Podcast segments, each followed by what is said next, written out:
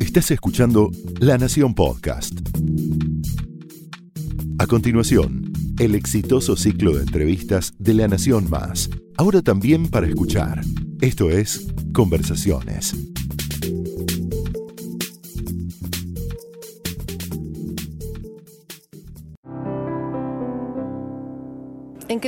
Conversamos con hombres y mujeres que con su creatividad nos inspiran, también con la manera que tienen de inventar su propia vida.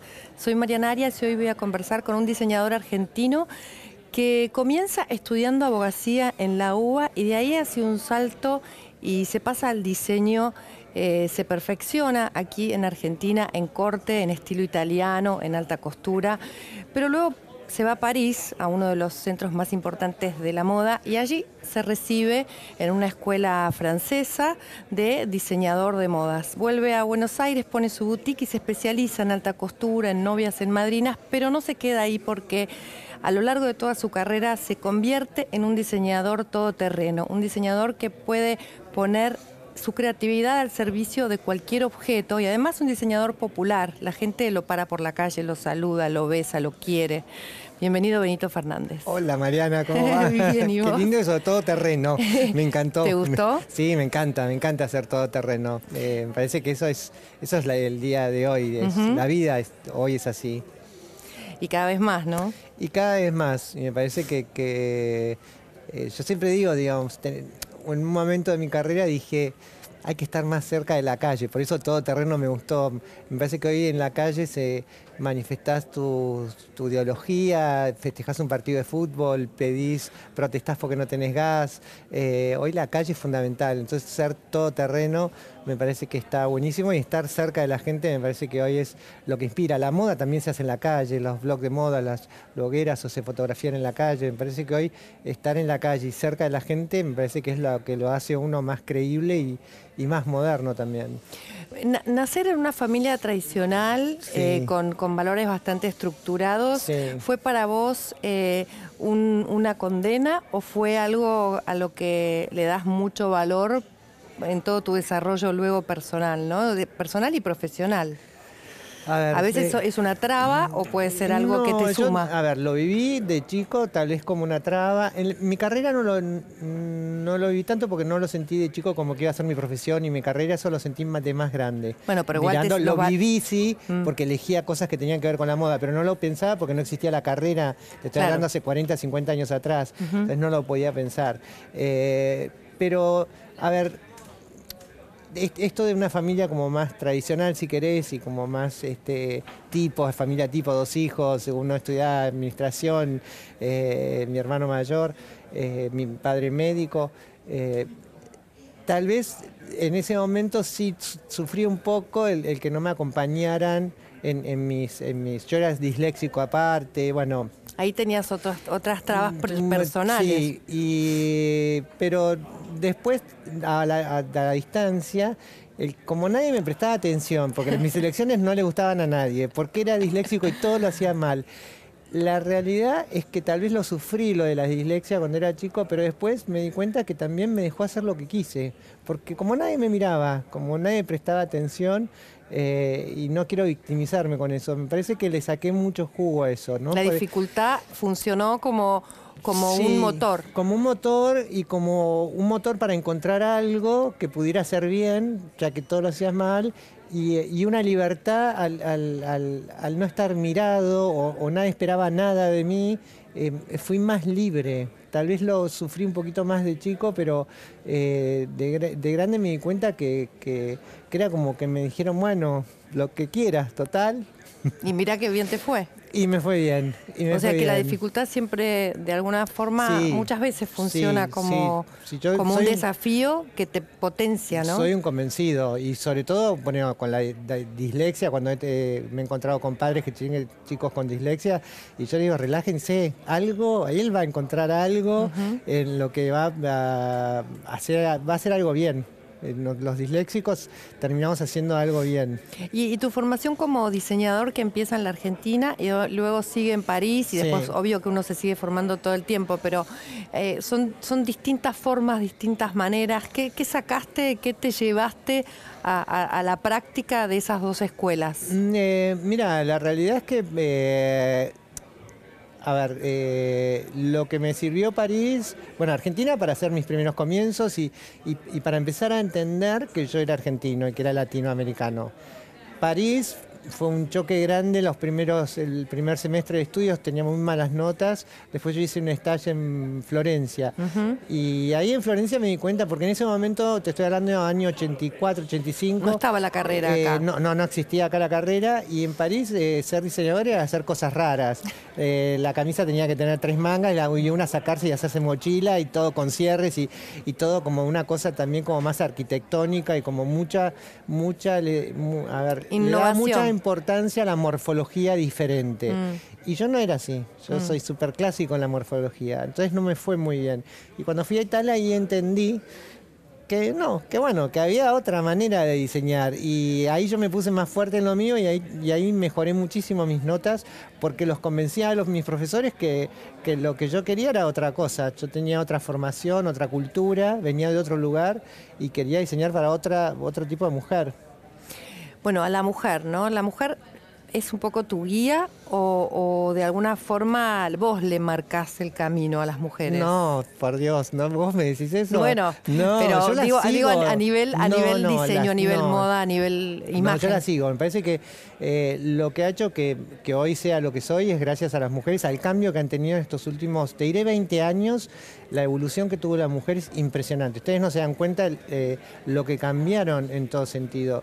Y eso a mí me ayudó a crecer, acompañar el cambio. Yo estuve rodeado de mujeres de que trabajaban conmigo o mis clientas y, y- ver cómo evolucionaron, eso a mí me hizo, mm, me movió muchas fichas y me hizo, me hizo reflexionar muchas veces y, verlas hoy, eh, nada, me, encanta verlas cómo están paradas, todo lo, todo lo que han logrado, los derechos que han logrado, eh, no sé, me parece que en estos 20 años eh, han crecido un montón. ¿Qué sentís que nos falta a las mujeres hoy?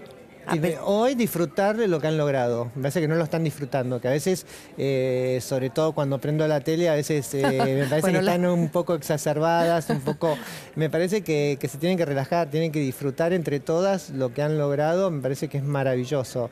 Eh, yo he visto a Máxima Zorrayeta hace más de 16 años y siempre la pongo de ejemplo. Mm, obviamente no tiene nuestra realidad, pero es la mujer que me gusta. Es una, una mujer que trabaja, que cuida a sus hijas, ella, pero ella en persona, yo lo vi eso, ¿entendés? Ella trabaja, tiene sus trabajos. Antes de ser reina tenía dos NG, eh, atiende a su marido, se cuida, está linda, eh, es femenina. Eh, me parece que representa lo que es la mujer de hoy, ¿no? Que hace todo, que antes no era así. Y la realidad es que eso me encanta, haber sido parte del crecimiento de la mujer. Hay muchas otras mujeres y vos siempre hablas del afecto Sí. de muchas mujeres que te acompañaron Sí. a lo largo de todos estos años, ¿no? Sí, Eh, sí. Valeria Massa, Natalia Lobo, Eh, Dolores Barreiro. Dolores Barreiro. Do- Dolores Barreiro cuando me fundí en el 2001, esos seis años sin cobrarme los desfiles. eh, que aparte no era no cobrarme, sino dejar de hacer otros desfiles, porque vos sabés que esto es medio, cel- somos celosos los diseñadores y si yo la ponía siempre para abrir, algunos diseñadores no la, no la ponían. Digamos, Valeria Massa, que me ha acompañado eh, cuando fue lo de, justamente lo de Natalia Lobo, que fue un escándalo nacional. Ahora vestido- hablamos de eso. bueno, Valeria, eh, yo a los 15 días de ese, de, ese, de ese hecho en el Martín Fierro, yo hacía el Fashion Week de New York y vino al Fashion Week de New York y se puso el mismo equipo, se puso la misma pollera en el Fashion Week de New York y digo, yo, yo te voy a acompañar, digamos. Eh, mi carrera tiene que ver con, con eso, ¿no? No solamente rodearme de gente que es linda o famosa, o- sino que, que Que hay un vínculo. hay un vínculo de afecto y eso para mí es importantísimo. Son grandes amigas que me han ayudado un montón. Bueno, mencionabas ese momento de quiebre, ¿no? En tu Sí, carrera, porque ahí quiebre. también fue un quiebre para vos, que la vestiste a Natalia Lobo para un Martín Fierro. Y bueno, Sí. contalo vos, ¿qué pasó? Sí, bueno, la, la vestí que yo venía- tenía, iba eh, al, al Fashion Week de New York y dije, bueno, tengo que ir con algo diferente. Era para mí la pasarela y es para mí la pasarela más, más linda para estar. Este, y estuve un año trabajando en una colección que se llamó Etnia, que eh, fue eh, cuatro viajes que hice a México, Bolivia, Perú y Salta. Y ahí salió esta colección llena de colores, de que tenía que ver con nuestra identidad. Y cuando fui- Latina. latina, sí, la- totalmente Regional. latina, regional, con nuestras texturas, nuestros colores, nuestros telares. Y, eh, y bueno, eh, fuimos, al, fuimos al Martín Fierro con un vestido de esa colección 15 días antes de ir a- al Fashion Week de New York y fue un escándalo.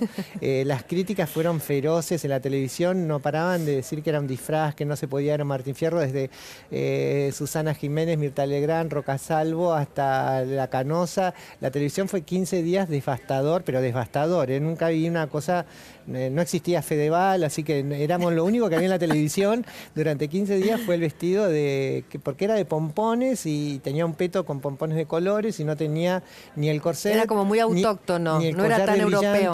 Sí, ella sus rulos y, y bueno, y, y la verdad que me costó un montón, fue muy doloroso para mí también en un punto, pero en otro punto me enojé porque yo dije, bueno, tuve que entender que puede no gustar mi ropa. Entonces yo dije, bueno, no, ¿por qué?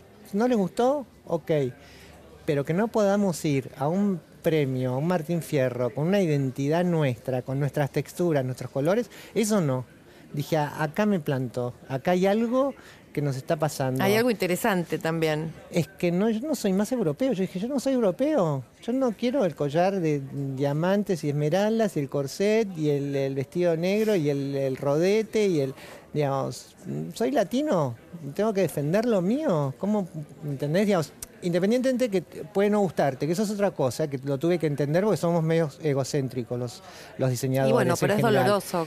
La Eh, crítica es dolorosa pero, siempre. Pero yo dije, pero que no podamos ir a Martín Fierro, que es nuestro un premio nuestro, con, con cosas que son nuestras, con colores que son. Bueno, y eso fue un quiebre a los, a los dos o tres meses, eran todas las tapas de las revistas con los pompones, eh, se revirtió, a los tres meses fue una explosión.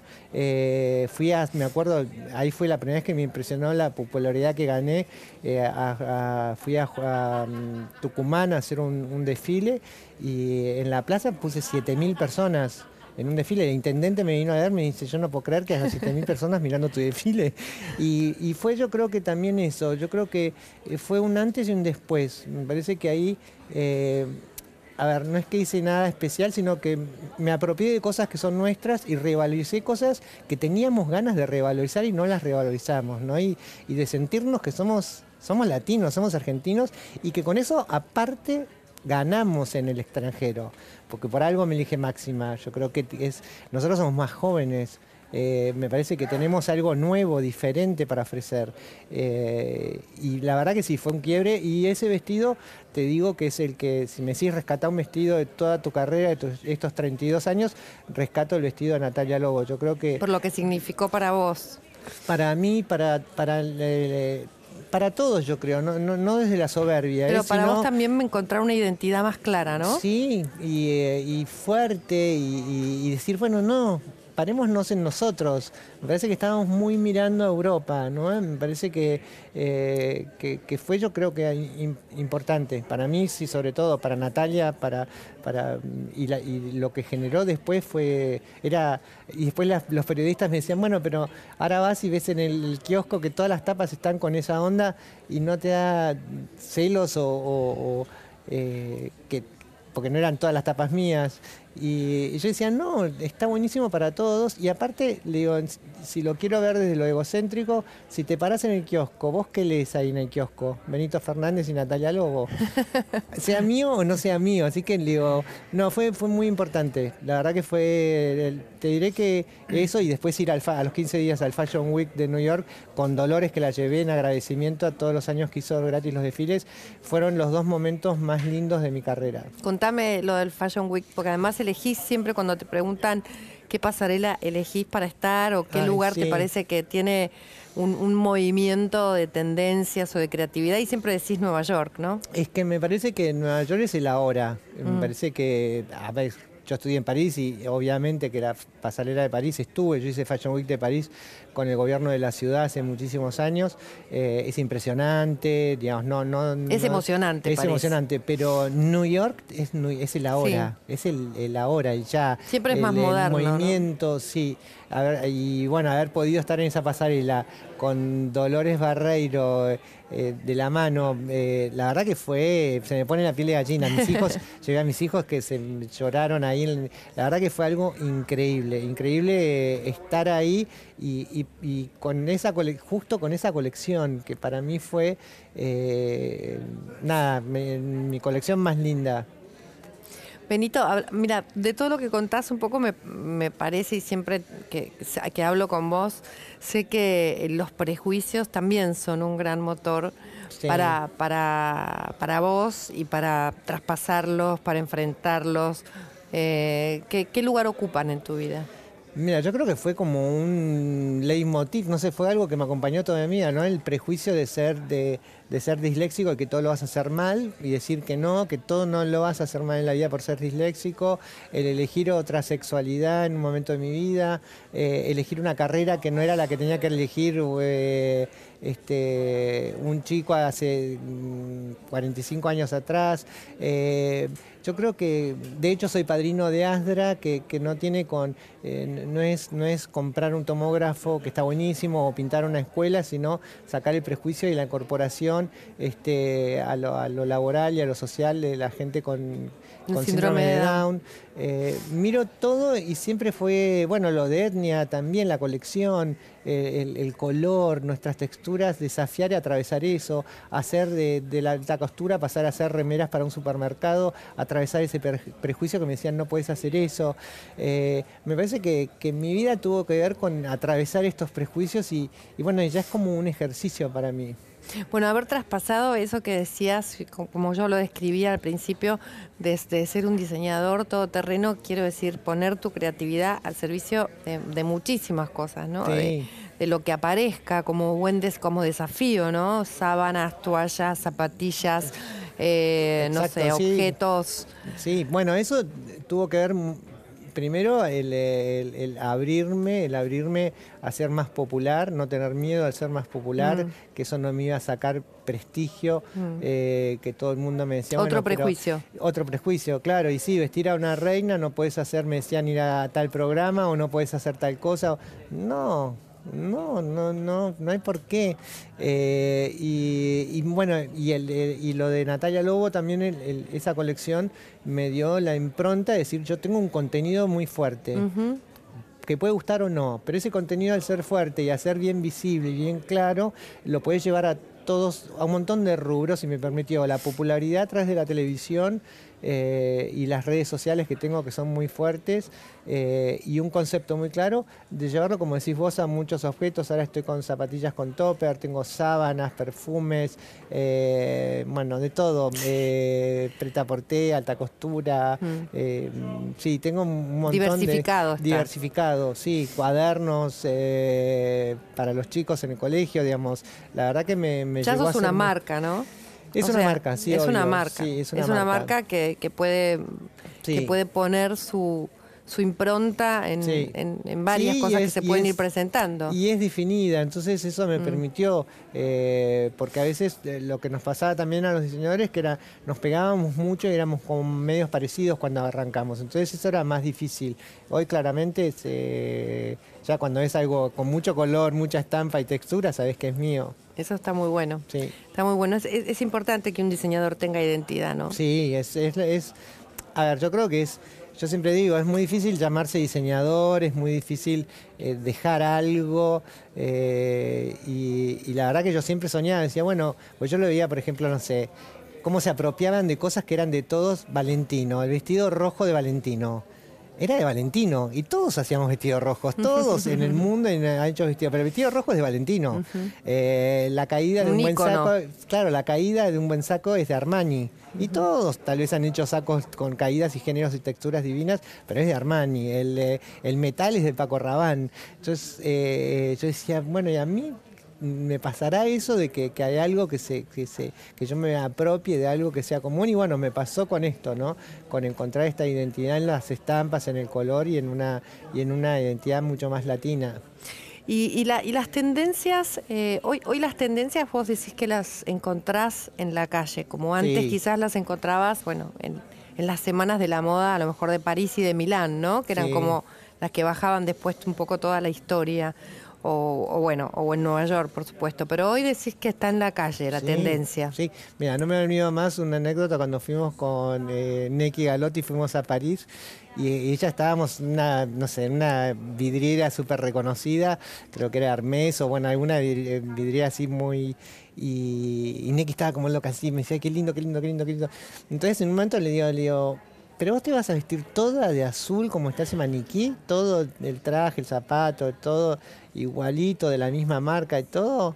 Y se queda mirándome, ¿no? Y digo, mira esa chica que viene ahí. Y venía una chica que tenía, no sé, un saco Chanel vintage de la abuela, un pantalón eh, de una marca súper eh, popular, digamos, súper económica y una cartera de, este, de Hermes.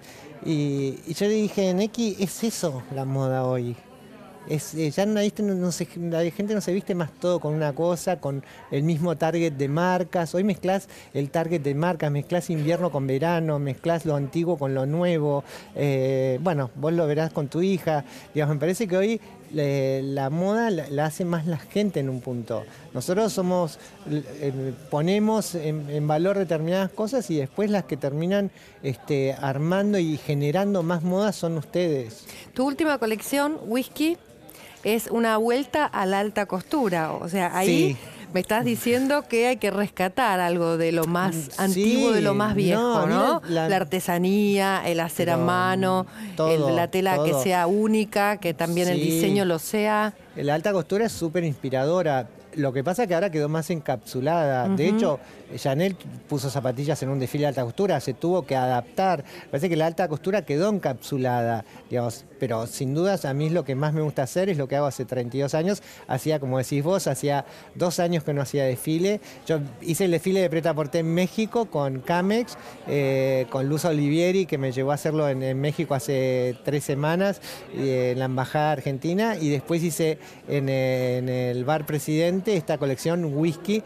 Eh, que sí, para mí volver a la alta costura después de dos años de no hacer desfiles, aunque seguía haciendo vestidos, seguía haciendo vestidos a trabajando, sí, seguía haciendo cosas, pero no desfiles. Mi, último vestido, de casamiento. Ay, sí, mis novias, Dios mío, las novias que tengo, todas un disparate, un disparate. Muy buenas, muy buenas. ¿El lujo cambió? Sí. ¿Qué es el lujo hoy? Mira, yo creo que eh, eh, eh, evolucionó como evolucionó yo creo que la mujer. Me, parece que hoy a la mujer en el promedio le ofreces un collar de brillantes o una 4x4 y te elige una 4x4, cosa que antes era impensado. No, no había. Le, ofreces un tapado de bisón o, le, ofreces, no sé, unas buenas vacaciones y elige unas buenas vacaciones. me parece que que cambió el concepto, lo lujoso siempre sigue siendo igual el de lujoso, pero cambió eh, los deseos, donde pone sobre todo la mujer fue la que nos movió y nos corrió a todos. Porque los hombres seguimos en la misma, no, no, no nos corrimos tanto. A veces la que se corrió un montón de eso, por eso te digo que la, alta costura quedó encapsulada. Ya hasta no les divierte ir a las pruebas de los vestidos. Antes, es más. No hay tiempo. No hay tiempo. Antes te preparabas para ir a prueba de verlo del diseñador, te encantaba y vas a ver a varios. Es imposible. No, pero y no pasa por la Pero no hay nada como también eh, armar un vestido con, tu impronta en tu cuerpo y, con tu energía, con tu estilo, ¿no? Como mujer, y aparte porque hay momentos en los que necesitas una compañía, a ver, necesitas un apoyo. Hay momentos en que son muy movilizantes en tu vida, es que no es el vestido, el bretel, es ayúdenme. Claro. Tengo que estar parada en un altar, tengo que estar, eh, no sé, al lado de mi ex, tengo que estar, no sé, muchas cosas que te movilizan y estás algo más. La alta costura te acompaña en un montón de cosas, en estar glamorosa, en estar bien para la ocasión y, y- y es un montón de otras cosas más. Benito, 30 años de carrera. Sí, ¿no? 32, sí. 32, pero bueno, cumpliste un, un- un Sí. tiempo muy, muy considerable. Si tuvieras que pensar en este recorrido, Sí. ¿qué palabras me dirías del pasado, del presente y, y qué esperas para el futuro? Eh, del pasado, eh, mucho trabajo, fue mucho trabajo. Yo me reconozco como un gran trabajador. Eh, siempre cuento la, la historia de cuando mm, Mariana Andrés vino a verme, que era la cuñada de Máxima, este, para el casamiento de Máxima. Ella llamó a un diseñador y la atendieron mal. Y, dijo, bueno, a ver, y preguntó y dijeron, buen Benito. Y llamó y yo estaba trabajando, atendí el teléfono y la, atendí con educación. Y, y eso me valió hacer eh, vestir a una reina después durante 15 años. ¿no? Entonces yo siempre digo, eh, el trabajo es fundamental y la educación. Yo fui, no fui ni la primera opción, fui la segunda opción y visto a una reina por, ese, por, esa, por atender bien y por estar trabajando. Eso es el pasado, yo creo que trabajé muchísimo y eso me dio la posibilidad de estar donde estoy. El presente es disfrutando de todo lo que estoy haciendo eh, y, eh, y el futuro te diré que es, eh, no sé, disfrutar más todavía y, eh, y estar un poco más tranquilo. Uno ya son muchos años de trabajo. Gracias, Benito. No, gracias a vos. Muchas gracias. Pasó por conversaciones Benito Fernández.